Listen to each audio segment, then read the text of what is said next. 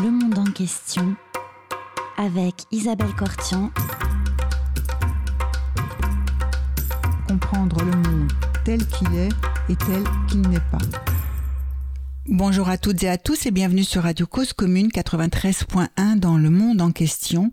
Aujourd'hui, j'ai le plaisir de recevoir Luba Jurgensen. Bonjour Luba Jurgensen. Bonjour. Euh, ça fait plaisir de vous retrouver. Vous étiez venu dans une précédente émission lorsque nous avions parlé de, de, de la situation du conflit, de l'agression de la Russie de Poutine contre euh, l'Ukraine.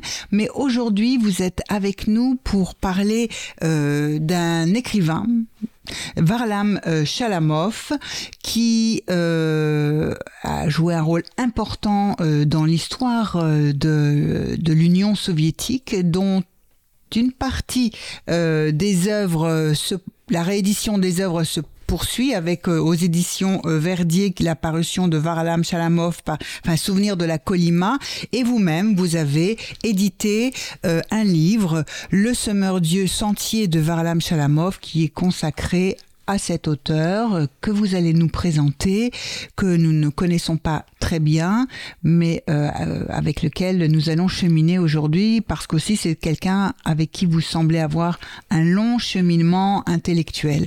Alors on vous écoute, Luba Jorgensen. Qui est euh, Varlam Chalamov Quand est-il né? Et euh, que fait-il? Et je rappelle à, vos à nos auditeurs que euh, vous êtes vice-présidente de l'association Mémorial France, mais vous êtes écrivain, professeur de littérature russe à Sorbonne Université au département des études slaves et vous dirigez également le centre de recherche Or Orbem, culture et société d'Europe orientale, balkanique et médiane.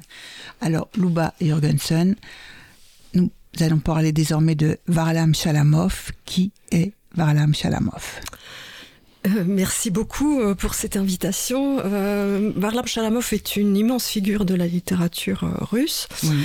Euh, tout d'abord, c'est un écrivain, mais c'est un écrivain avec un destin tout à fait particulier euh, dont on ne peut pas ne pas parler lorsqu'on évoque ses œuvres. À savoir qu'il a passé en tout près de 20 ans dans les camps euh, du Goulag.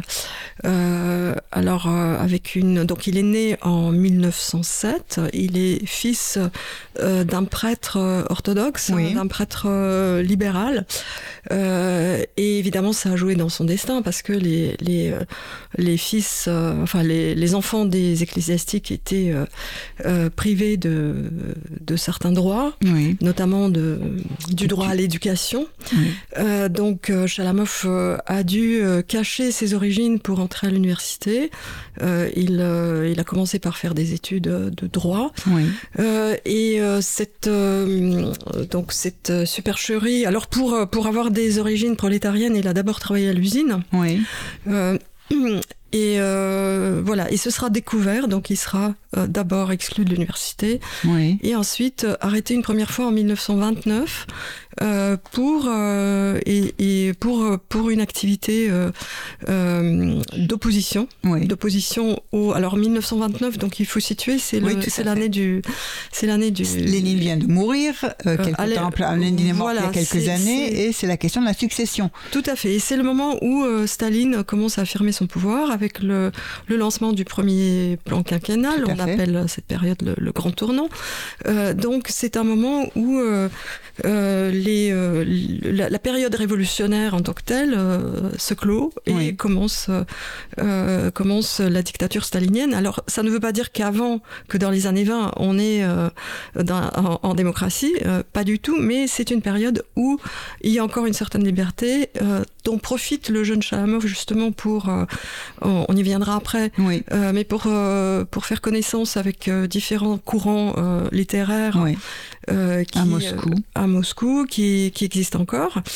Euh, et donc, il, il entrera dans un groupe de jeunes gens d'orientation plutôt trotskiste qui diffusent des, des documents euh, mettant en cause cette, euh, ce pouvoir de Staline Oui. et notamment ce, un document que l'on appelait Testament de Lénine, à savoir cette lettre que Lénine, déjà malade, écrit à ses camarades du parti pour les mettre en garde contre Staline et contre Trotsky également. Hein.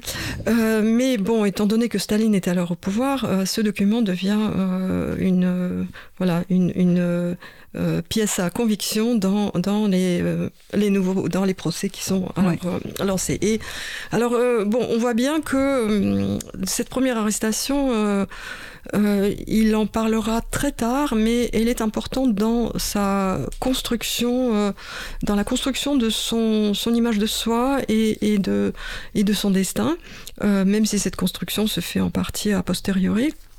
Et euh, euh, du reste, lorsqu'il travaille à l'usine, ce n'est pas uniquement pour se forger des, des origines prolétaires, mais c'est aussi parce qu'il est, euh, il est très intéressé par, par la vie des ouvriers. Par, il y a beaucoup de choses dans ce nouveau régime qui l'intéressent, qui, qui l'attire même. mais il voit aussi, enfin, il dira ensuite que les années 20 étaient euh, contenait en eux ce qu'il y a eu de meilleur et de pire. Enfin, il y a déjà cette euh, la terreur. Euh, elle commence avec Lénine, hein, elle ne commence mhm. pas avec Staline. voilà. Et donc, donc il est arrêté. Alors en tant qu'opposant, la première fois, il est envoyé dans un camp. Alors je dis camp du Goulag, mais le Goulag n'est pas encore créé. Il sera créé en 1930. Donc c'est des camps d'avant le Goulag, mhm. un peu voilà où l'État tente en fait une expérience de euh, du système euh, concentrationnaire qui s'affirmera véritablement dans les années 30. C'est une, euh, une extension des camps, du camp des Solovki, que je pense les auditeurs connaissent peut-être. Hein. C'est le premier camp du Goulag, enfin d'avant le Goulag, enfin on l'a souvent appelé le laboratoire du Goulag, qui est situé dans, les, dans la, en mer Blanche, dans les îles de Solovki. Mais ce, ce, premier camp des Solovki était encore un camp, euh, enfin, un camp hérité de, la détention à l'ancienne, c'est-à-dire entouré d'une muraille, voilà, un monastère, un ancien monastère qui est converti en prison. Or, euh, euh, le, le, goulag en tant que tel, c'est euh, une institution qui va procéder autrement, qui va essaimer à travers tout le pays mhm. et euh, surtout à travers les objectifs industriels, enfin les, les, les, sites industriels qui vont être créés. Donc c'est à la fois un outil de répression et un outil de, de, d'industrialisation, de, de, colonisation et de développement économique. Et donc c'est dans ce voilà dans ce contexte-là que les camps de Vichera, euh, où Chalamov sera interné d'abord, euh, en 29, sont créés. Euh, ce sont déjà des sites industriels importants mhm. où il va rencontrer Édouard Berzine, mhm. parachuté à la fin de sa détention parmi les responsables de ce camp avec un grand projet. Mmh. Berzine arrive avec un grand projet qui est un projet de colonisation de la Colima euh, par la force des détenus. Euh, et euh, voilà. Et donc, donc finalement, on voit bien aussi la, la continuité entre cette première étape et, la seconde étape, qui sera la Colima. Donc Chalamov finit de purger sa peine en, 1932, il revient à Moscou, il se marie, il a une petite fille. Il euh, commence à travailler pour différents journaux, hein, écrit quelques récits, écrit des poèmes euh, qu'il n'arrive pas à publier parce qu'on lui reproche d'être trop influencé par Pasternak. Euh, donc on évoquera plus tard. en revanche, les récits sont publiés. Il y a mhm. quelques récits qui sont publiés. Tous les autres de cette période se perdront parce que lorsqu'il est arrêté la deuxième fois, la famille va brûler toutes les archives, enfin tout ce qui n'est pas publié. Ah, c'est pas la confiscation euh, par euh, la, police de, de, ces écrits, c'est la famille qui détruit. C'est la famille qui détruit les écrits non publiés et garde les écrits publiés euh, au lieu de faire le contraire. Mhm. bon, mais il n'en veut à personne parce que d'abord tout le monde faisait ça. ensuite, il, comprend très très bien que que ses proches n'étaient pas en mesure de comprendre que c'était les manuscrits qu'il qui, fallait garder et pas les et que les, récits publiés, on peut toujours les retrouver. Mais surtout, il est, lorsqu'il revient du camp à la fin, enfin, dans les années 50, à la fin de sa détention à la Colima, j'y viens, euh, bah, il considère que ces récits écrits par lui au début des années 30, euh, enfin, il les, il les renie, hein, et il, il, ne se reconnaît plus du tout dans ces récits. Et donc, il est presque content qu'ils ne soient pas conservés. Euh, voilà. Donc il est arrêté une, seconde fois en 37. Alors les logiques de, de l'arrestation sont pas du tout les mêmes, les mêmes parce que d'abord il n'a plus d'activité politique. Mhm. En fait, il s'est aperçu que c'est son engagement de jeunesse pour différentes raisons. Euh, voilà, que ça, que c'était quelque chose de très important dans, dans dans sa vie personnelle et dans son projet d'écriture. Mhm. Enfin, en tant qu'écrivain, il s'est vraiment forgé grâce et à travers cette cette détention, mais euh, il est très déçu par les chefs du mouvement et euh, voilà, il comprend qu'il a été un peu utilisé, enfin que il est le seul à avoir euh, suivi les consignes de la, sur la façon dont il fallait se comporter lors de mhm. l'interrogatoire. Il n'a donné personne, il n'a rien dit alors que tous les autres se sont allongés. Et, voilà, et donc il, il se rend compte que qu'il était beaucoup trop naïf. Euh, mais le fait de ne pas avoir d'activité politique, évidemment, ne l'a pas empêché d'être arrêté, parce que là, c'est les logiques de la grande terreur, à savoir euh, les quotas euh, que l'on impose aux, aux responsables mhm. des des NKVD locaux, c'est-à-dire NKVD, c'est le, le, commissariat aux affaires intérieures. c'est-à-dire, voilà, telle ville doit euh, fournir euh, tel, tel pourcentage, tel chiffre, enfin tel euh, nombre de, de, personnes arrêtées. Souvent, ces responsables d'ailleurs vont au-delà des, des chiffres, des chiffres qu'on leur pour faire du zèle, oui. Ouais, ouais, parce qu'eux-mêmes ils craignent pour leur ben oui. pour leur vie. Et donc dans cette cette ces logiques qui sont à la fois arbitraires et non parce qu'elles ne le sont pas vraiment, euh, eh bien, euh, le NKVD euh, va, qu'est-ce qu'il va faire? Il va d'abord prendre des fichiers de des gens qui ont déjà été arrêtés. Donc on va on va rechercher. alors les bon, on n'a pas le temps d'entrer dans les logiques de, de, de, des répressions, de la terreur, mais il y a certaines catégories de la population qui sont indésirables à certains moments. Et ces moments reflètent aussi l'évolution de l'État soviétique. C'est-à-dire que les logiques des arrestations ne sont pas les mêmes dans les années 20, dans les années 30, dans les années 40. Dans les années 30, euh, c'est une grande purge au sein du parti, au sein des, des, euh, des entreprises, etc. Mais bon, il faut dire quand même que, euh, que les catégories de population visées par la Grande Terreur sont très très larges. Et on, va y trouver tout le monde. Des jeunes, des vieux, des intellectuels, des ouvriers, toutes les nationalités de l'Union. Oui. Voilà, donc Chalamov, euh, enfin c'est tout à fait logique euh, qu'il soit arrêté en 37. Euh, donc il s'y attend sans y attendre. Et là, il est envoyé à la Colima. Donc il est, il est arrêté en, en août 37 et enfin pardon, en janvier 37 et en août 37, il est transféré à la Colima. Donc la Colima, c'est vraiment la région la la plus inhospitalière, comme on dit, euh, située dans le grand nord euh, d'est, au, tout, au, tout au bout du, du nord-est euh, de la Russie, sur l'océan Pacifique, avec des températures qui arrivent parfois... Moins 50 degrés. oui, facile. Enfin, À l'époque, il n'y avait pas encore le réchauffement climatique. Oui, oui, tout à fait. Donc parfois moins 60 et même encore moins. Et euh, il faut préciser aussi que c'est une très très vaste région, euh, grande comme six fois la France, où euh, les camps vont... donc une région qui avait été très peu mise en valeur à cause de ces conditions climatiques, puisqu'il y a... puisque les, les enfin, toute activité s'interrompt pendant l'hiver qui dure dix mois. et les deux mois de l'été ne suffisent pas pour euh, voilà, pour explorer le sous-sol. Enfin, tout cela était, mhm. euh, c'était ainsi euh, du temps des tsars qui n'ont jamais pu véritablement exploiter ce sous-sol très riche. en revanche, donc Berzine, déjà cité, et puis Staline, qui s'intéresse personnellement à la Colima, décide que, à présent, voilà, que, que la Colima soviétique sera mise en valeur et exploitée. Euh, grâce aux détenus, parce que sinon personne à la force de travail des détenus, tout à fait. Voilà. Et, donc, donc Berzine a un projet un peu particulier qui est soutenu qui était soutenu avant l'arrivée de Yejov, donc le chef du NKVD qui sera l'architecte de la Grande Terreur, son prédécesseur Yagoda, euh, avec Berzine, euh, penser la Colima comme une sorte de, euh, colonie. Mhm.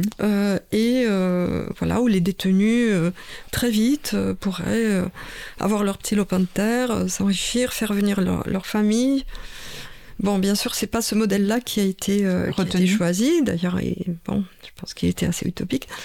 Et Berzine lui-même est, est arrêté et fusillé à la fin de l'année 37 et à partir de ce moment-là, commence euh, une période de véritable terreur hein, à la Colima, euh, qui, euh, voilà, à laquelle Chalamov a survécu vraiment par, par miracle, hein, par une série de, de petits miracles et qu'il décrit très très bien dans, dans, ses œuvres. Il y aura une autre période très très dure, ce sera la période de la guerre, avec la famine qui sévit dans les camps et qui emporte beaucoup de vies. Oui et il est libéré, enfin il est libéré. Euh, ce qui sauve Chalamov, euh, c'est qu'il parvient, euh, grâce à, l'aide d'un médecin, enfin et de, plusieurs personnes dans un hôpital où il a, il a été, où il a eu la chance, si on peut dire, d'être hospitalisé. à un moment où il était vraiment très très près de la mort, il parvient à intégrer des, des cours pour euh, infirmiers qui ont été créés à Magadan. Ça, c'est un peu le, les paradoxes de, de cette période, les paradoxes de la Colima. Donc, euh, ces cours auxquels, normalement, les euh, soi-disant politiques n'ont pas, n'ont pas le, droit de s'inscrire. Mais on va évoquer en fait sa troisième arrestation qui, qui a lieu dans le camp. Parce que ce n'est pas parce qu'on est déjà dans le camp qu'on échappe à toute nouvelle euh, sanction, on peut, être arrêté une, nouvelle condamnation. En fait, euh, la, peine de, la, peine de Chalamov, qui est de 5 ans, en 37, expire en 42. C'est-à-dire pendant la guerre, et tous les détenus libérés pendant la guerre sont gardés dans les camps jusqu'à nouvel ordre. Et ce nouvel ordre, ce sera une nouvelle euh, condamnation de 10 ans. Mais cette condamnation va le sauver, paradoxalement, euh, parce que cette nouvelle condamnation ne le vise plus en tant que trotskiste. Hein. c'était la deuxième était euh, voilà en 37 il a été condamné en tant que trotskiste, trotskiste pardon, alors qu'il n'a plus aucune activité trotskiste. Euh, et la nouvelle condamnation le vise pour la propagande anti-soviétique, parce qu'il a, euh, il a, enfin, il a été dénoncé par quelqu'un qui l'avait entendu dire que Bounine, le prix Nobel, était un grand écrivain. Or, Bounine était un écrivain immigré, et donc ça lui a valu cette dénonciation et cette nouvelle peine. Ouais. Alors, la propagande euh, anti-soviétique, euh, c'est euh, l'article 58, 58, alinéa 10, et non plus le sigle trotskiste. Et l'alinéa 10 était le seul alinéa autorisé donc par, par l'administration de ces cours de Magadan. Mhm. Euh, pour euh, voilà pour entrer euh, pour bénéficier de cette formation bénéficier de cette formation absolument donc voilà ça va le sauver c'est-à-dire qu'il va suivre ses cours il est passionné par la médecine oui et il va obtenir un diplôme de d'aide médecin, on appelait ça comme ça. C'est pas tout à fait infirmier, c'est enfin il faut voir qu'à la Colima, un, un, aide médecin, il peut, il, fait tout depuis euh, les tâches d'aide soignant jusqu'à parfois les tâches du médecin qui, qui n'est pas là, enfin mhm. qui n'existe pas. Et euh, euh, voilà, donc malheureusement ce diplôme ne sera pas valable en dehors de la Colima, mais ça il l'apprendra plus tard, parce que lorsqu'il rentre, il espère trouver un travail en tant qu'infirmier, mais ça ne sera pas possible. Bah, en attendant, il, est, travaille donc dans un hôpital du camp. Et c'est là qu'il commence à, écrire, parce que ses conditions de vie euh, s'améliorent. S'améliorent, il est moins affamé, il est, il peut dormir au chaud. Enfin, c'est pas Ouais. du tout la même chose. Il ne travaille plus dans, dans, dans les mines. euh, Et il ne travaille plus à l'extraction de l'or, qui est le, le pire travail qui existe à la Colima. Euh, parce que là, le- l'espérance de vie, elle est à peu près de trois semaines pour un homme bien portant. Euh, donc, euh, il commence à écrire de la poésie. Et cette poésie, alors euh, au début, vraiment, il... c'est un besoin presque physique. Ouais. Donc, dans un premier temps, il, cherche simplement à se à tester ses capacités de d'aligner des mots, en fait, parce que il- le, le- la condition du, du détenu exténué est telle que Ouais. qu'il se contente de quelques dizaines de mots. Donc euh, voilà, c'est une sorte de renaissance. Et au bout d'un moment, euh, ben, il, s- il- il recommence à penser à lui en tant que poète. Et finalement, la Colima lui, lui offre euh, en quelque sorte un, un terrain et un terreau poétique qu'il n'avait qu'il n'avait pas euh, n'avait pas avant son arrestation. Donc euh, il remplit euh, plusieurs cahiers de poèmes. Ces cahiers sont cousus dans du papier d'emballage et beaucoup d'entre eux, enfin une certaine une partie euh, se perdra également puisqu'il ne pourra pas les emporter avec lui en quittant la Colima. Ouais. Donc il, il les, il les brûle. C'est décrit dans le récit qui s'appelle Les grands incendies. Et, euh, mais deux de ces cahiers seront transmis par euh, une personne qui, va en congé euh, sur le continent. C'est ainsi qu'appelaient les habitants de, que les, les habitants de la Colima appelaient Ce qui, les- oui. la, la Grande Terre. La Enfin, Grande la- Terre, oui. parce que la Colima est tellement loin qu'elle est perçue vraiment comme un- Le bout du monde. le bout Enfin, du monde. au-delà du cercle euh, voilà, arctique, Euh, ouais, il y a une partie qui est au-delà du cercle arctique. Et c'est une autre planète. Ouais. Euh, bref, une personne va euh, sur le continent et donc emporte deux cahiers qu'elle transmettra euh, par le biais de, enfin, de, de- de la femme de, de euh, qui l'attend toujours, Ouais. euh, à Boris Pasternak, Ouais. donc euh, ce, voilà, ce poète que Chalamov admire et qui est alors le, le poète numéro un. euh, qui a survécu à Ouais. toutes les, enfin qui est passé entre les, les mailles euh, du filet stalinien. Et c'est alors que euh, Pasternak euh, répond à Chalamov euh, quelque chose d'inouï, hein, cette, euh, cette réponse euh, qui parvient à, ce, ce zec, ce détenu Ouais. perdu Ouais. dans les neiges de la Colima. C'est décrit dans, dans le récit La Lettre, comment Chalamov va chercher cette lettre à 500 km de l'endroit où il se trouve. Et on peut dire qu'à partir de là commence son, sa deuxième vie, euh, son destin euh, poétique. Euh, Donc il, il peut revenir, il parvient à revenir en 53 après la mort de Staline. Il ne pourra pas habiter Moscou immédiatement parce qu'il y a la double peine et donc Ouais. euh, il ne peut habiter que dans une ville de plus de 100 km, euh, située à plus de 100 km de Moscou. Donc il s'installe dans la région de Kalinine et il commence progressivement son grand œuvre qui que sont les récits de la Colima. Mhm. Alors les récits de la Colima sont euh, voilà c'est un c'est un c'est un ensemble de six recueils euh, qui euh, qui sont conçus comme une, une œuvre poétique, une sorte de grand poème à l'image de la Divine Comédie. Euh, la référence est claire d'ailleurs chez Ouais. Chalamov, hein, Ouais. il, il se réfère à Dante. Et c'est une œuvre qu'il écrira pendant les, les 20 ans qui suivent. voilà, il ne sera aucun de ces récits, à l'exception d'un seul, euh, ne sera publié de son vivant. Ouais. Donc le- le- l'exception, c'est Le Pain Nain, Oui. ce récit, cette, cette miniature paysagère que l'on peut présenter, qui a été publiée donc euh, voilà complètement à part dans une revue et qui peut, si on si on la lit euh, sans le contexte, on, on peut ne pas savoir qu'il s'agit du camp. Donc c'est comme ça que ce récit-là a pu être a pu publié être publié euh, de, de, de, de son vivant. de son vivant. De son Ouais. vivant. Tout le reste a été publié à l'étranger. euh, pendant euh, voilà de, son vivant, il y a eu des parutions de ses œuvres à l'étranger, mais de manière éparse Oui.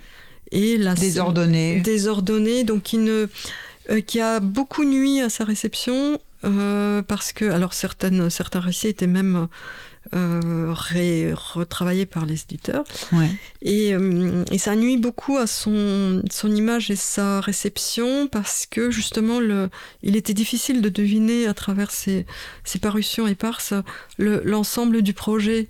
Et, et, donc, il a été longtemps perçu comme témoin pur, pour, pour ainsi dire. C'est-à-dire mhm. quelqu'un qui, euh, quelqu'un qui n'est pas, euh, qui n'a pas de euh, d'ambition d'écrivain, qui n'a pas de projet d'écrivain, alors que c'est tout le contraire. Chalamov fait parmi tous ceux qui ont écrit sur les camps et peut-être le plus littéraire, le plus, c'est l'œuvre la plus la plus élaborée.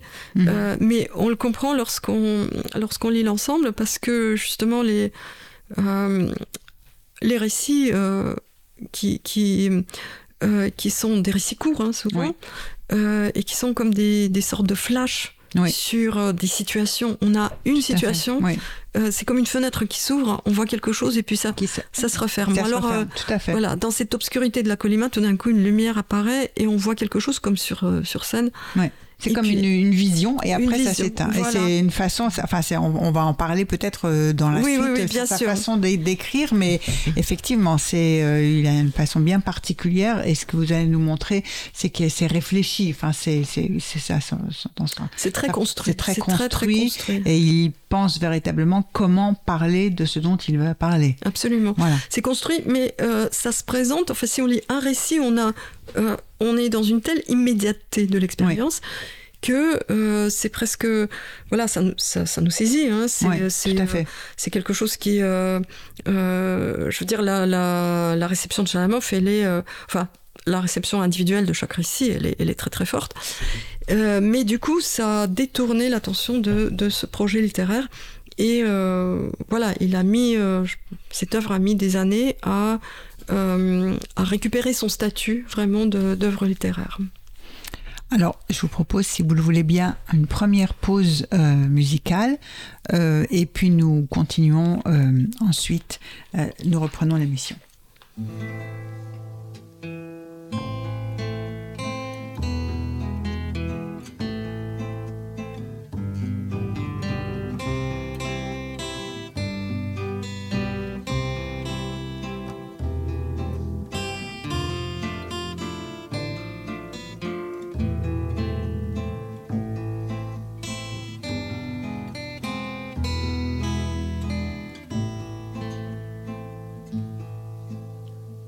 Я помню тот Ванинский порт И вид парохода угрюмый Как шли мы по трапу на борт. В холодные мрачные трюмы от качки стонали зэка. Обнявшись, как родные братья, И только порой с языка Срывались глухие проклятия, а растаял туман. Утихла пучина морская, Восстал на пути Магадан. Столица Колымского края. Пятьсот километров тайга. Качаются люди, как тени. Машины не едут сюда. Брядут, спотыкаясь, олени Будь проклята ты, Колыма что названа чудной планетой. Сойдешь по неволе с ума. Обратно возврата уже нету. Я знаю, меня ты не ждешь. И писем моих не читаешь. Встречать ты меня не придешь. А встреча меня не узнаешь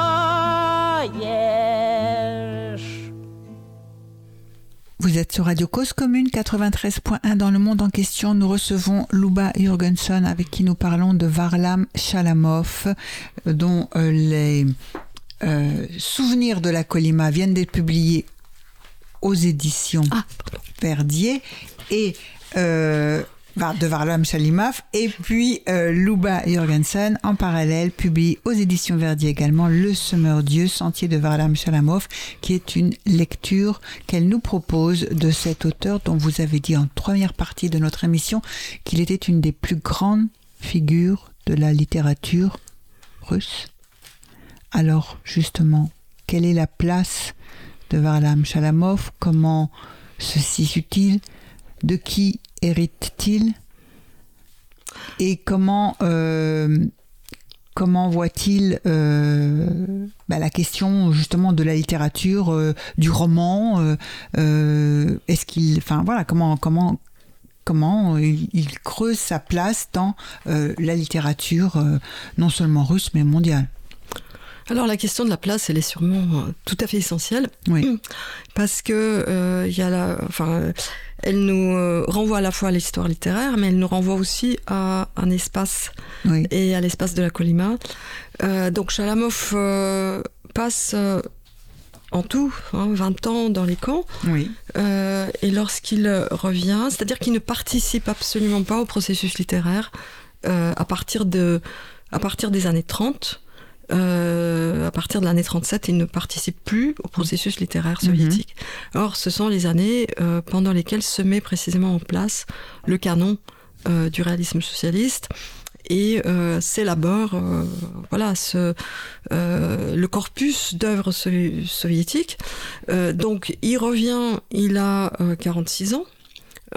C'est les écrivains de son âge, de sa génération, ils ont déjà une œuvre et ils ont publié, enfin ils sont Oui. intégrés dans, dans l'establishment euh, soviétique. Lui, il est débutant à 46 ans. Mhm. Et c'est euh, finalement sa grande chance parce que justement il a échappé à ce formatage euh, qui s'est mis en place de façon euh, très contraignante à partir des années 30.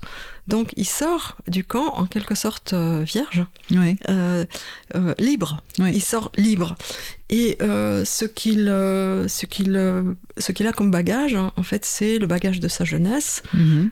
c'est-à-dire l'âge d'argent, hein, cette période des modernismes européens et russes, Oui. surtout du, du début du XXe siècle, le futurisme et la littérature factographique qui est une, euh, une postérité du futurisme de la fin euh, des années 20. Et, et, et donc, euh, il n'a pas de place. Voilà. Enfin, quand il sort, il n'a pas de place. Il n'y a pas de place pour lui. Il n'y a pas Mhm. de place pour quelqu'un comme lui. Et, euh, et c'est peut-être. euh, Enfin, c'est une des clés hein, que j'ai proposées pour euh, Oui. la lecture de son œuvre. Euh, C'est-à-dire qu'il va écrire depuis ce lieu improbable, Mhm. euh, depuis cette absence de place. Et pour, euh, pour euh, élaborer sa place, enfin pour creuser cette place, euh, moi je pense que le, le plus parlant, c'est le, le récit qui ouvre le premier recueil des récits Ouais. de Colima, à savoir Sur la neige, où il montre euh, des personnes qui sont en train de tracer une route dans la neige vierge. Et euh, bon, il est évident qu'on a là une sorte de, euh, de Manifeste, manifeste, oui. de manifeste euh, chalamovien euh, où il exprime sa position dans la littérature, c'est-à-dire que à la fois il écrit à partir du corps, hein, on a cette image de, de gens qui laissent une trace euh, physique dans la neige, euh, la, euh, la, l'image de la trace va, va traverser tous les, tous les récits. Euh, et en même temps, donc lorsqu'on lit plus loin les récits de la Colima, eh bien, on s'aperçoit à partir d'un autre récit, le récit qui s'appelle Le Businessman, euh, et qui euh, narre euh, l'histoire d'un garçon qui, qui s'automutile Mhm.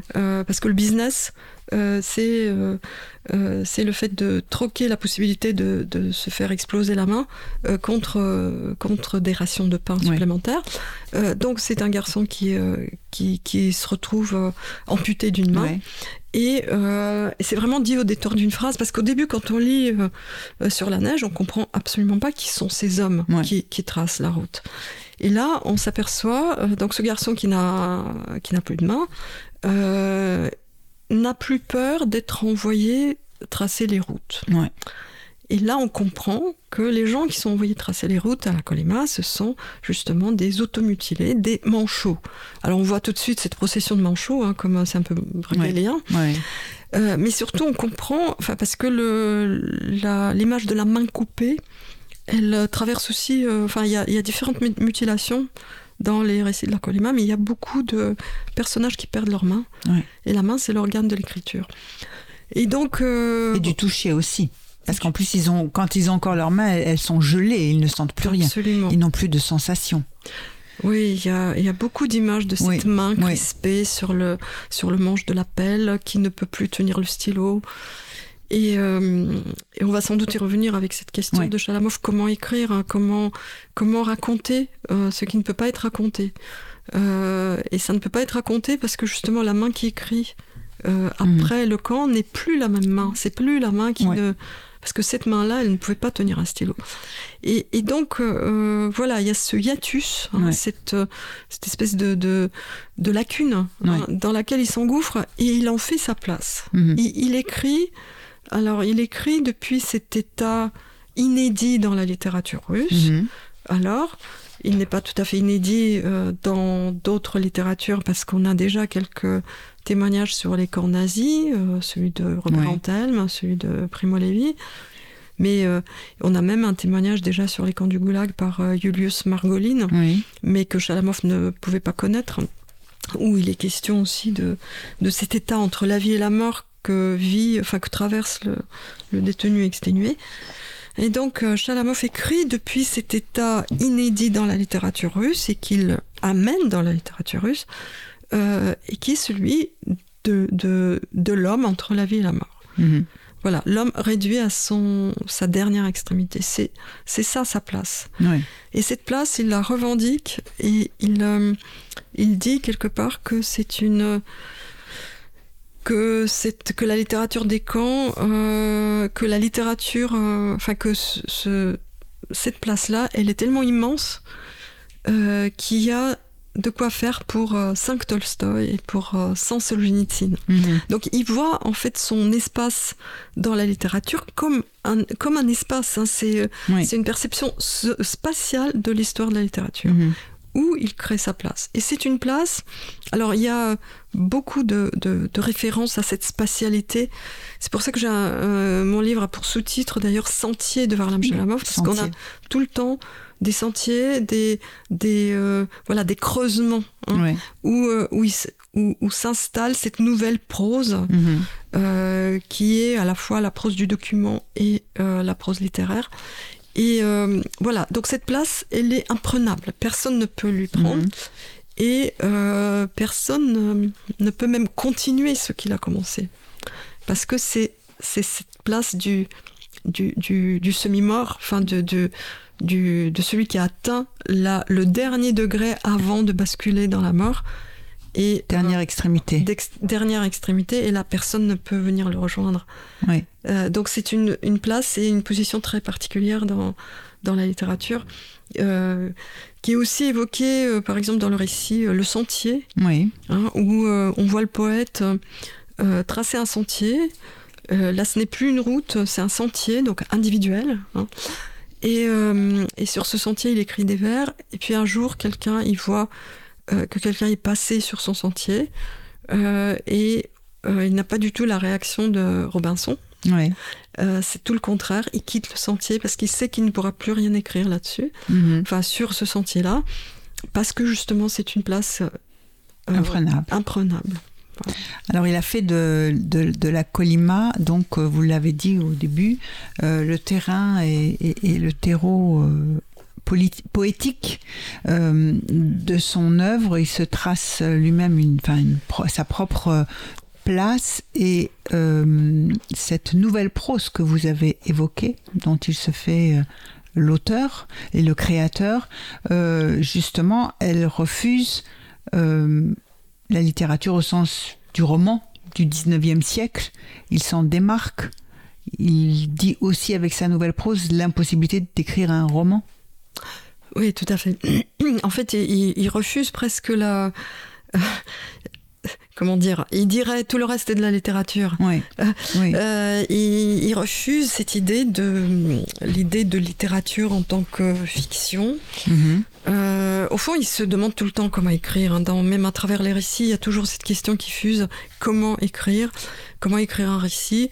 Euh, mais euh, ces modèles ne sont pas du tout les romanciers. Il considère que le roman est mort. Oui. Et même Pasternak, qui l'admire, euh, ne- n'arrivera pas du tout à le convaincre par son Docteur Juago. Mhm. il trouve que c'est un roman raté parce qu'il n'y a, enfin parce que le roman n'a plus de- d'avenir.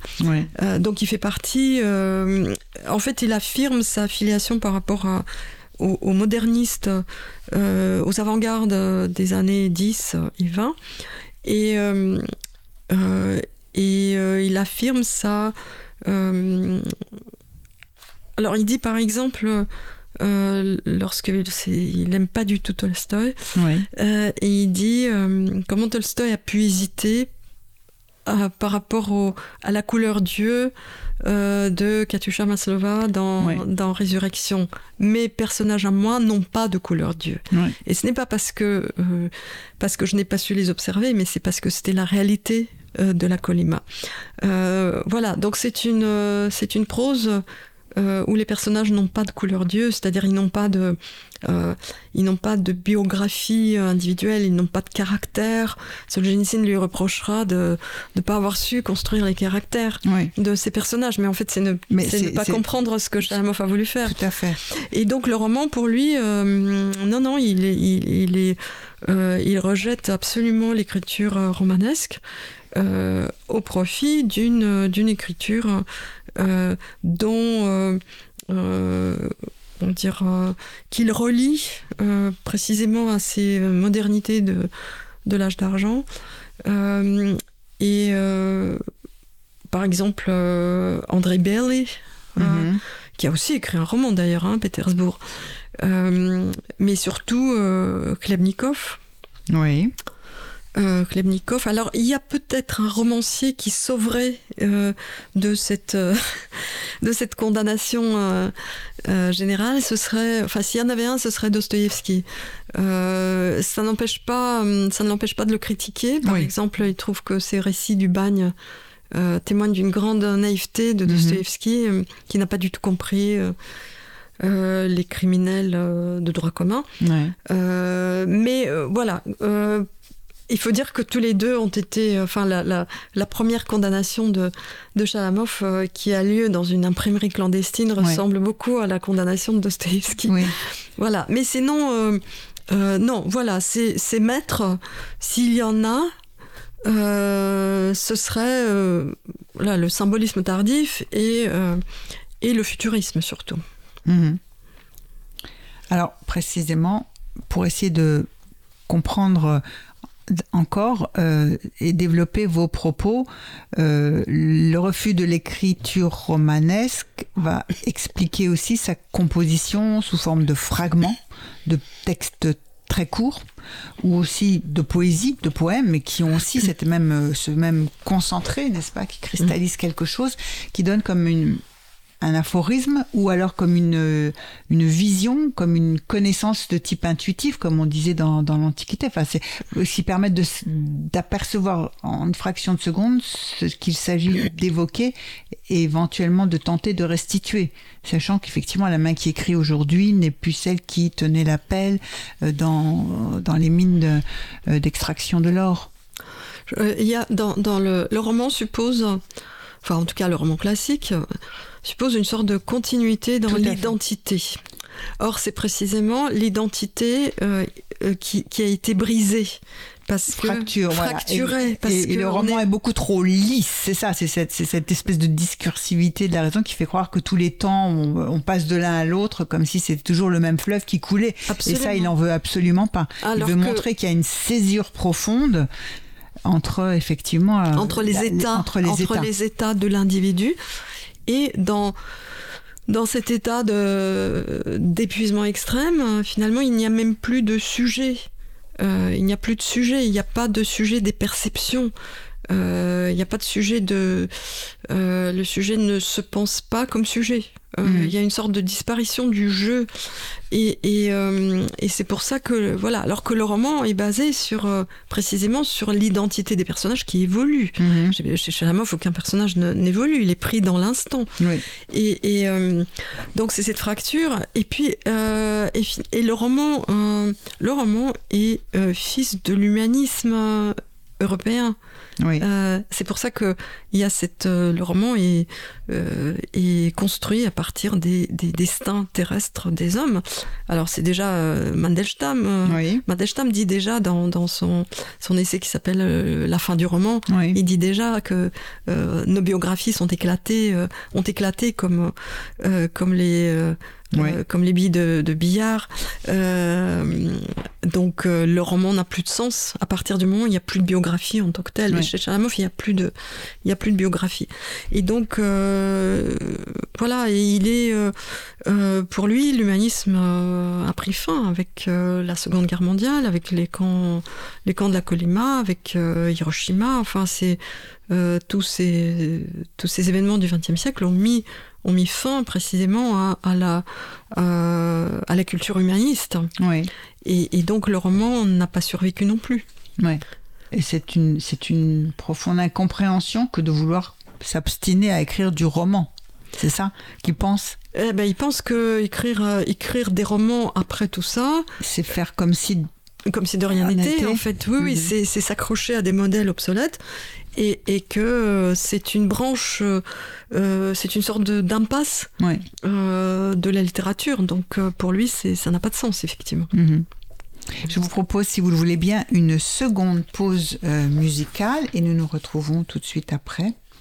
Облака плывут, облака, Не спеша плывут, как в кино, А я цыпленка ем табака, Я коньячку принял полкило, А я цыпленка ем табака, Я коньячку принял полкило, Облака плывут в облакам, Не спеша плывут облака, Им тепло, небось, облакам, А я продрог насквозь на века.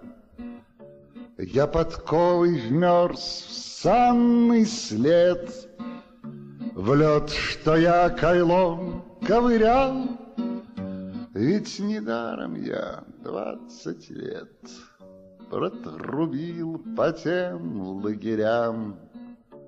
До сих пор в глазах снега наст, До сих пор в ушах шмо ногам. Эй, подайте же мне ананас, Коньячку еще двести грамм. Облака плывут, облака, В милый край плывут в Колыму, И не нужен им адвокат, Им амнистия ни к чему. Я и сам живу первый сорт. Двадцать лет, как день разменяв, Я в пивной сижу, словно лорд, И даже зубы есть у меня. Облака плывут на восход, Им ни пенсии, ни хлопот, А мне четвертого перевод И двадцать третьего перевод. И по этим дням, как и я, пол страны сидит в кабаках, И нашей памятью в те края Облака плывут, облака и нашей памятью те края. Облака плывут, облака. Thank you. Vous êtes sur Radio Cause Commune 93.1 dans le monde. En question, nous recevons Luba Jürgensen qui euh, nous parle de euh, Varlam Shalamov et euh, qui a écrit et consacré un très beau livre aux éditions Verdier sur cet auteur intitulé, donc son livre est intitulé Le Semeur Dieu, Sentier de Varlam Shalamov.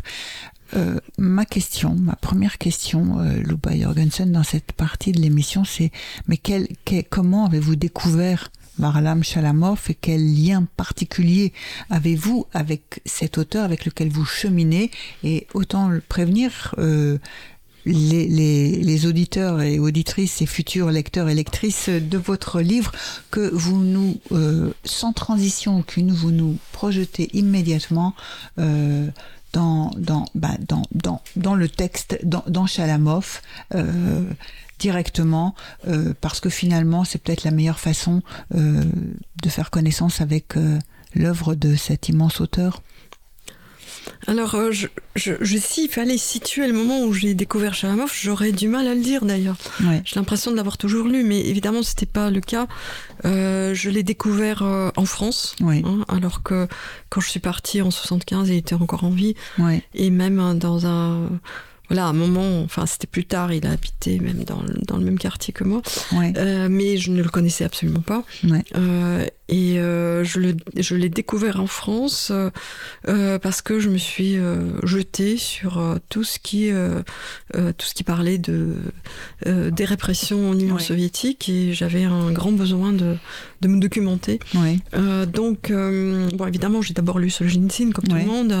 L'archipel venait tout juste de sortir quand je suis arrivée en France. Donc voilà, euh, ça a été évidemment un bouleversement total, euh, qui d'ailleurs euh, a joué dans, dans, ma décision de, de me consacrer à, à l'étude du, du, goulag et des mhm. témoignages sur les camps.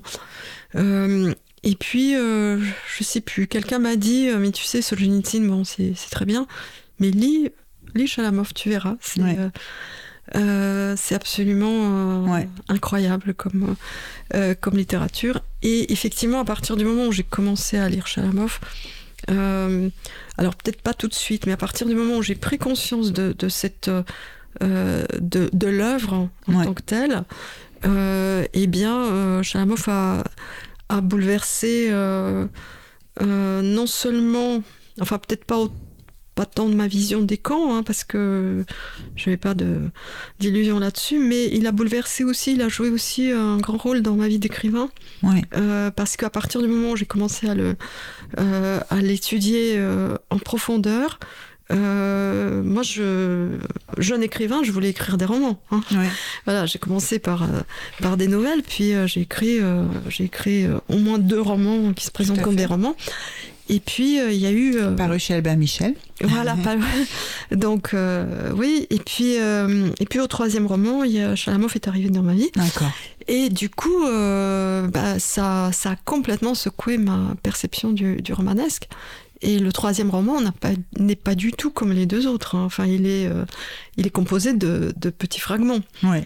et, et depuis, euh, j'écris différemment. En fait, Ouais. donc c'est, c'est une rencontre qui était euh, sans doute euh, nécessaire à la fois pour la chercheuse et pour euh, et pour l'écrivain. Euh, et à partir de ce moment-là, euh, bah, je, je n'ai cessé de le lire. D'ailleurs, mon livre est en fait une, une sorte de Dialogue. lecture rapprochée. Oui, ouais. Parce que Chalamov ne ce que ce que j'ai expérimenté avec cette, avec l'œuvre de Chalamov, c'est que c'est que on ne on n'en finit pas de le lire. Euh, c'est une œuvre qu'on lit et, et vraiment je l'ai euh, relue je ne sais combien de fois et chaque fois je découvre quelque chose de nouveau. Et je pense que bon mon livre c'est c'est un- c'est une étape dans, dans cette lecture, mais j'espère que d'autres, euh, voilà, et déjà de, de- depuis, euh, depuis qu'il est que je l'ai rendu à l'éditeur, j'ai vu euh, des projets de, de jeunes chercheurs qui, voilà, qui travaillent sur des aspects que, que j'ai laissés de côté. Ouais. C'est une œuvre vraiment infinie, Ouais. c'est-à-dire infinie au sens borghésien. Ouais. Voilà, c'est et, et c'est une œuvre qui se commente elle-même en permanence, donc crée sans cesse de nouvelles euh, ramifications. Ouais. Euh, voilà. Et euh, ce qui euh, ce qui, ce qui, ce qui m'a aussi vraiment intéressé chez Chalamov, c'est précisément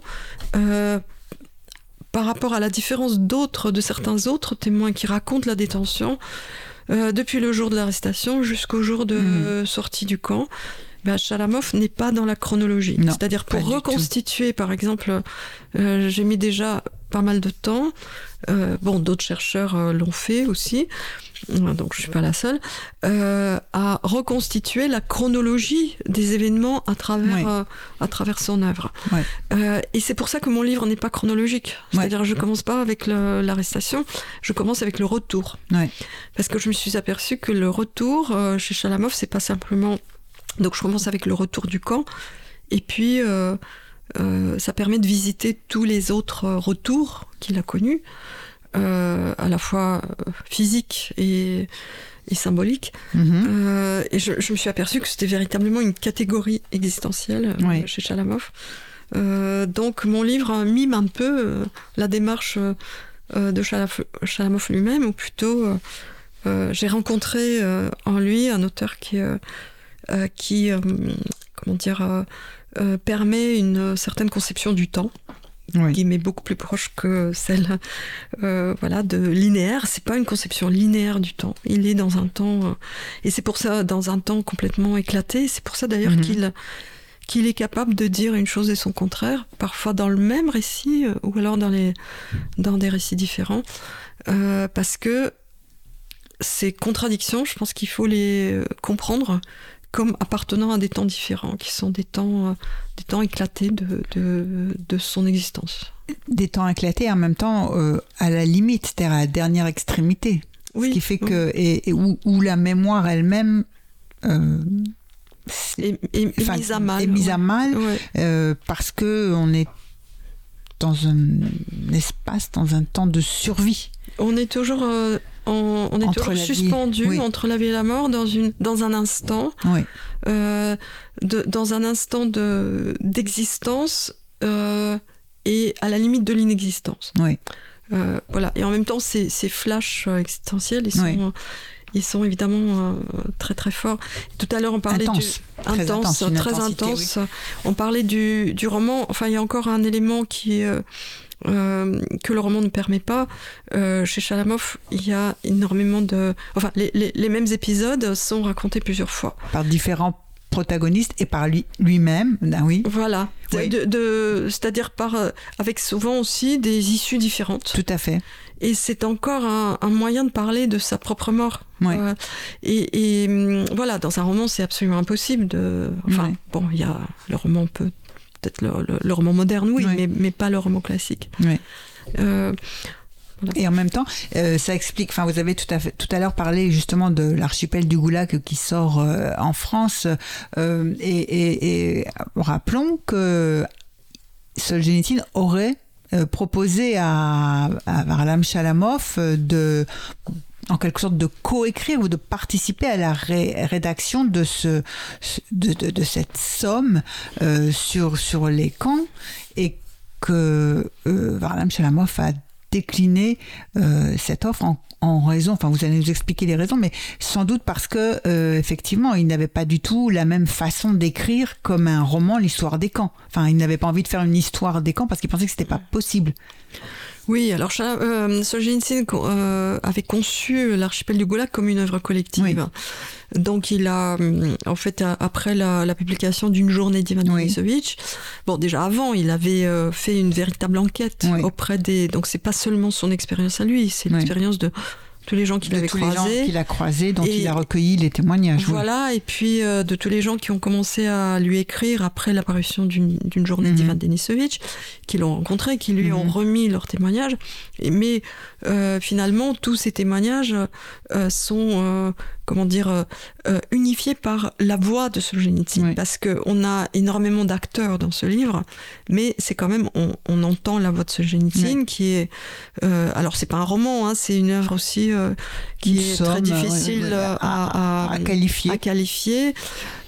Mais en tout cas, parce que, bon, Chalamov, pour moi, ce, ce refus euh, de participer à l'archipel du Goulag, bon, déjà, la relation entre les deux écrivains n'était pas au beau fixe à ce moment-là, Oui. mais c'est surtout, euh, je crois que ce, ce refus correspond euh, très précisément à un moment où Chalamov prend vraiment conscience de sa place dans la littérature russe. En tout cas, c'est Oui. ce qu'il note dans, dans, dans son carnet. Euh, il note que qu'il pense avoir sa propre place Mhm. et qu'il ne veut pas apparaître donc dans l'œuvre, dans l'ombre. Dans, oui, Solzhenitsyn. de, de, Donc de il, il- il Solzhenitsyn, se, oui, dans- il- il se, à ce moment-là, l'auteur de Chalamov est déjà né oui. et donc il n'est pas question de d'écrire à quatre mains. Alors que auparavant, il avait envisagé euh, d'écrire éventuellement avec quelqu'un. Euh, bon, il l'a jamais fait. hein. mais il l'a envisagé. Euh, mais il avait envisagé d'écrire avec des personnes qui euh, n'avaient pas évidemment euh, les ambitions et l'envergure de Ouais. Solzhenitsyn. Oui, oui, qui, qui aurait pu euh, soit écraser, soit. Enfin, enfin, oui, il ne voulait pas écrire dans son ombre. Solzhenitsyn, justement, n'avait absolument pas conscience du, du talent, euh, enfin, du, du- de l'envergure de, de Chalamov, de son Ouais. talent. Alors, il l'appréciait en tant que poète, Oui, mais il trouvait que les récits étaient faibles, qu'ils étaient euh, justement que ça manquait de.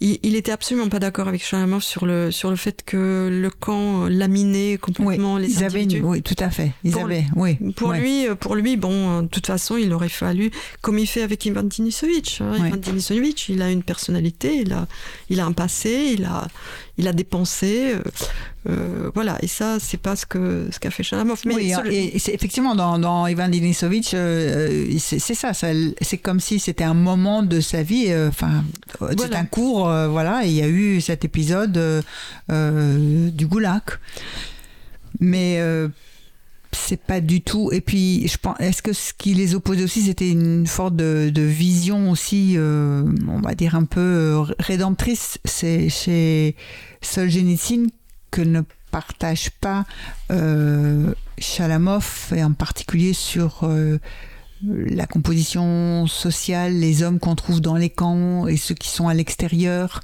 et, en et l'espoir. euh, enfin, qu'est- qu'est-ce qui fait survivre? Il parle à un moment de c'est qui dit qu'il a compris que c'était pas, il y avait pas des bons et des méchants dans le monde, mais qu'il y avait des lâches et des courageux et que on trouvait autant de de de mafieux, de pègres à l'extérieur qu'à l'intérieur des camps.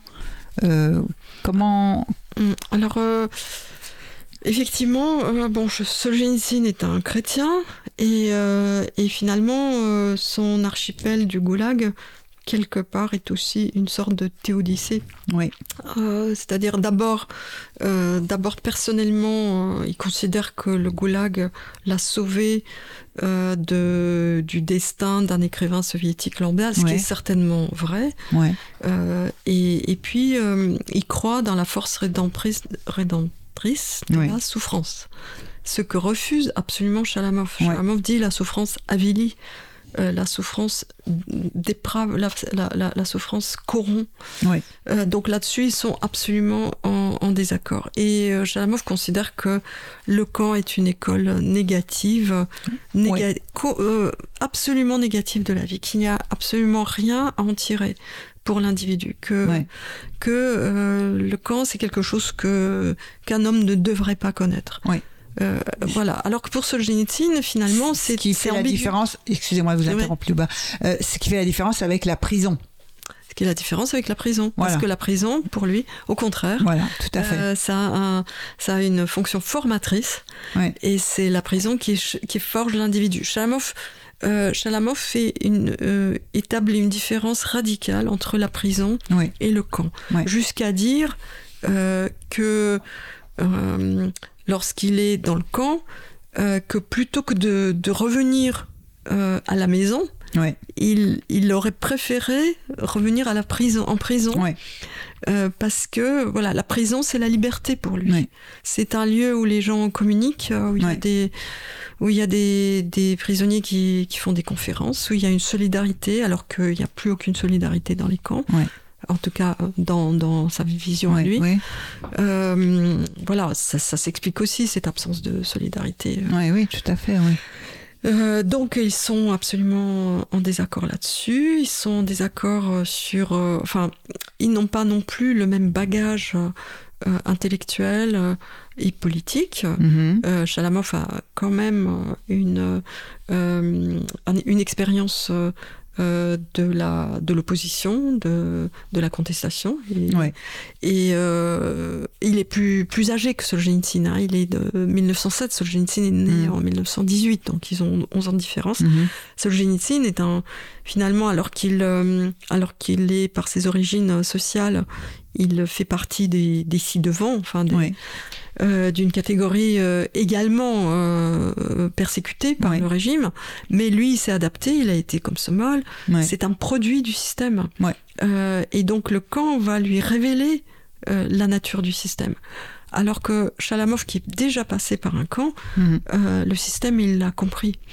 Et, et, et sur le plan culturel, euh, Solzhenitsyn euh, finalement découvrira le, par exemple le- le- l'histoire des modernités, il la découvrira plus tard. hein. il est nourri de, Mhm. de littérature euh, soviétique et des classiques. Ouais.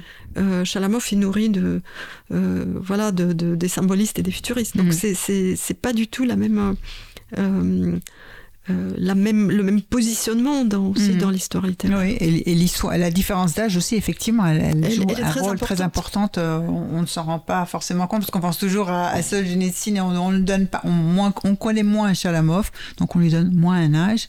effectivement, on ne se rend pas compte qu'il est d'abord l'aîné. Enfin, il est, il est plus C'est ça. âgé. Il a connu, en fait, il a 10 ans au moment de la Révolution. Il a 10 ans au moment de la Révolution et il a 20 ans au moment la période la plus, on va dire, effervescente de la Révolution, là où on ne sait pas comment ça va tourner, mais où il y a quand même un moment où il participe aussi à cette effervescence politique et intellectuelle, euh, littéraire aussi, euh, Exactement. Alors que, bien sûr, alors que Solzhenitsyn, il a 20 ans en 38, Oui. il a 20 ans en, en pleine grande terreur. Oui, Et même s'il a des, il a envie de comprendre l'histoire, euh, l'histoire de la Révolution. Ouais. Enfin, c'est c'est à ce moment-là qu'il forge ce projet. Mais euh, il voit passer des, convo- des- enfin, il voit passer. Il, il lui arrive de voir passer des convois de prisonniers oui, pendant la Grande Terreur et il se pose aucune question. Enfin, c'est ce qu'il raconte euh, Ouais. après. Donc lui, euh, c'est lorsqu'il est arrêté sur le front qu'il va commencer à, euh, à comprendre l'ampleur. Enfin, Mhm. il, est, il est déjà euh, contestataire puisque c'est pour ça qu'il est arrêté, Oui. mais il, il comprend absolument pas l'ampleur de, de, de ce qui se passe. Alors que Chalamov, lui, euh, est déjà initié Mhm. euh, à partir de, De, sa 29. première euh, De sa première- condamnation euh, pour euh, trotskisme. Voilà. Voilà.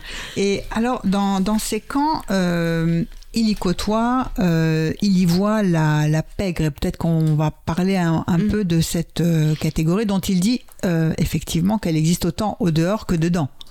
Bah, La pègre, c'est donc c'est la criminalité organisée. Alors c'est Ouais. le, c'est d'ailleurs la seule catégorie dans les camps euh, qui euh, manifeste euh, une sorte de solidarité. euh, euh, bon, terrible, hein, mais euh, c'est c'est la seule catégorie euh, qui qui est unie.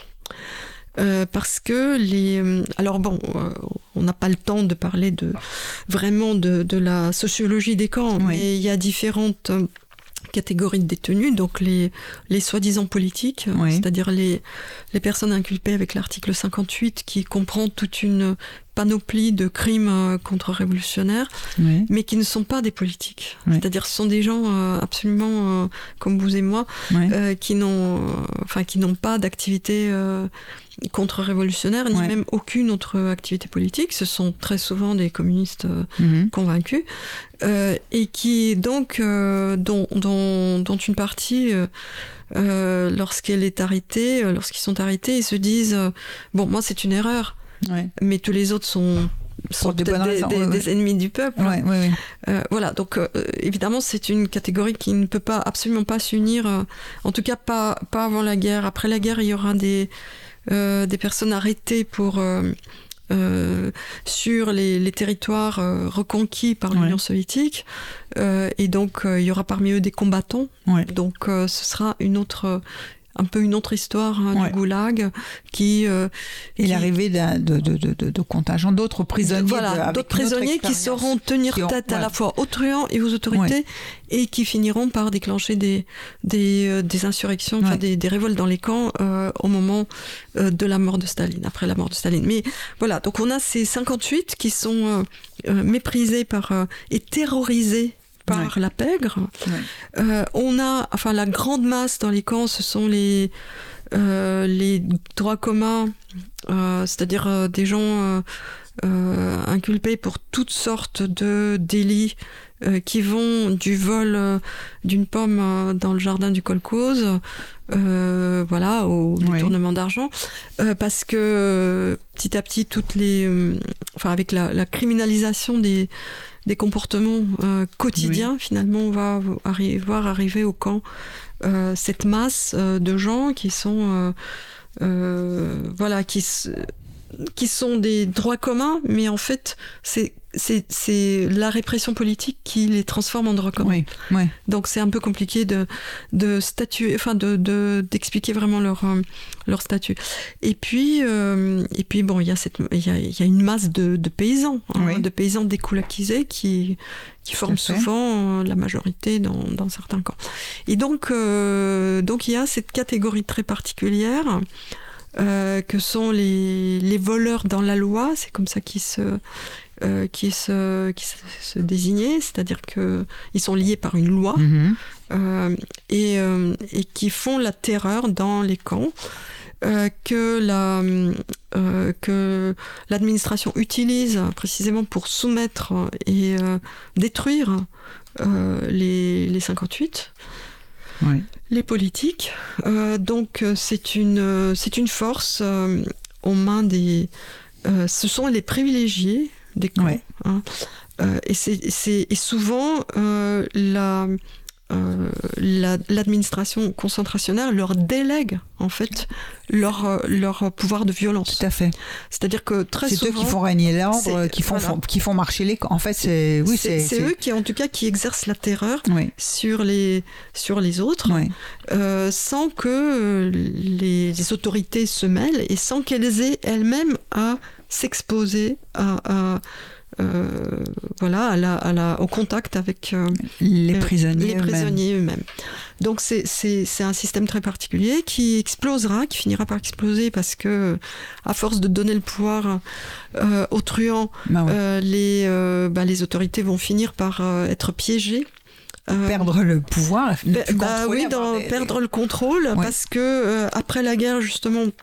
Alors, euh, Chalamov décrit ça dans, dans un des recueils Oui. euh, qui s'intitule euh, enfin le, le- Les récits sur le monde du crime, Mhm. euh, où il analyse de manière. Enfin, c'est vraiment une sorte de, euh, d'anthropologie euh, des, des, Oui. des camps où il, où il, il explique comment fonctionne cette, cette catégorie de, de détenus. Euh, donc ce qui, ce qui se passe, c'est que au moment de la guerre, euh, certains d'entre eux vont... Parce que le, dans la loi des voleurs, Oui. enfin il y a une, clause, c'est qu'il ne faut pas travailler pour l'État. Euh, donc ils se débrouillent pour ne pas travailler et comme ils exercent la terreur, en fait, on leur, euh, euh, leurs normes se trouvent être remplies sans qu'ils travaillent. C'est-à-dire que euh, la terreur qu'ils exercent va très loin. Les, les, les autres prisonniers qui travaillent vont être, vont être privés d'une partie de leur travail. Pour, que les truands puissent ne pas travailler. Donc Mhm. euh, ils accélèrent la, la mort euh, du détenu lambda, Mm. euh, avec la complicité des, de tout le monde, des, Ouais. des- des- des autorités à tous les niveaux. Eh bien, donc cette loi, euh, euh, le truand ne doit pas travailler, elle va être, euh, elle va être mise à mal par la guerre, parce que certains d'entre eux vont être euh, intégrés dans des bataillons disciplinaires, vont être Mhm. envoyés au front, et, euh, et vont d'ailleurs se battre de manière euh, très héroïque parfois, Ouais. pas toujours, évidemment, euh, parce que parmi eux aussi il y a des, des courageux et des lâches. Ouais, ouais. Mais certains, disons que cette, cette habitude de la violence dans laquelle ils vivent vont faire de certains de très bons combattants. Mhm. Donc ils reviennent, euh, ils sont graciés, et ils reviennent Mhm. avec des médailles, et puis très vite ils reprennent leur ancien métier, Ouais. et ils se retrouvent de nouveau dans les camps. Ouais. Et ils arrivent dans les camps où il y a leurs euh, leurs, euh, camarades qui, eux, n'ont pas pris les armes, Ouais. et les camarades ne- leur disent, ah ben non, vous ne faites plus partie de, De notre caste. de notre caste puisque vous avez collaboré avec l'État. Ouais. Et là commence, alors on les appelait les chiennes, Ouais. hein, les, euh, ceux qui, ont, voilà, pris les, qui avaient pris les armes. Et donc commence une guerre. On les appelle les chiennes. les chiennes. Ouais, d'accord. Les chiennes, c'est ceux qui ont euh, Pris, trahi, ont trahi, la loi, la des loi des voleurs. Ouais. Et donc euh, une guerre sans merci commence entre les voleurs et les chiennes. D'accord. et qui va euh, qui va se solder par des euh, alors j'ai j'ai pas les chiffres Ouais. mais des dizaines de, de milliers de morts et donc là les autorités euh, prennent peur Ouais. parce que euh, bah, c'est sanglant c'est absolument Ouais. sanglant donc il faut euh, Alors cette guerre entre les, les ceux qui n'ont jamais été faire la guerre pendant la Grande Guerre patriotique, hein, en Ouais. rappelant comment elle s'appelait, euh, et, et, et, euh, la, et, et, ceux qui sont allés combattre. euh, euh, donc euh, ça se passe quand cette euh, qui reviennent, euh, qui se refont reprendre et qui se refont à nouveau arrêter. Ça se passe à peu près dans quelle année Dans, les dans années les an- 50 dans les à la fin des années 40 À la hein. fin des années 40. C'est ça, après, ça, début dans- des années 40. Juste, Ouais. d'accord. Voilà, et donc là, euh, là, là, les autorités s'aperçoivent de l'erreur euh, commise, euh, c'est-à-dire de, de, de, de, de la conséquence de cette politique de soutien au- Mhm. au- à ceux que l'on appelait les socialement proches, hein, parce que évidemment les ennemis du peuple sont irrécupérables, Mhm. mais euh, les, les truands, euh, on s'appuie sur eux pour mater euh, les, les politiques. Et donc là, euh, C'est ça, on leur avait délégué en quelque sorte, les autorités leur avaient délégué ce pouvoir de les mater, Absolument. de les détruire, hein, d'accélérer, euh, d'accélérer le euh, processus de... de, produc- de produ- de- et de production et de destruction, hein, puisque Ouais. et rappelons aussi que dans, dans, dans les camps, euh, dans la Colima, euh, enfin, on mourait beaucoup plus que dans les autres camps du Goulag. Hein. Ben, C'est un, c'est un camp euh, très dur. Donc là, on a les chiffres. Il y a à peu près 800... 800 c'est à peu près un, un prisonnier sur cinq qui, est mort à la Colima. Mais quand on dit un prisonnier sur cinq, euh, en fait, il faut prendre en compte les. Il y a des années où, où la mortalité est très très élevée, donc les années de la Grande Terreur et les années de guerre. Et il y a des années où elle est, euh, où elle est moins grave. Euh, donc voilà, il y a des années où vraiment ce sont des camps très très meurtriers.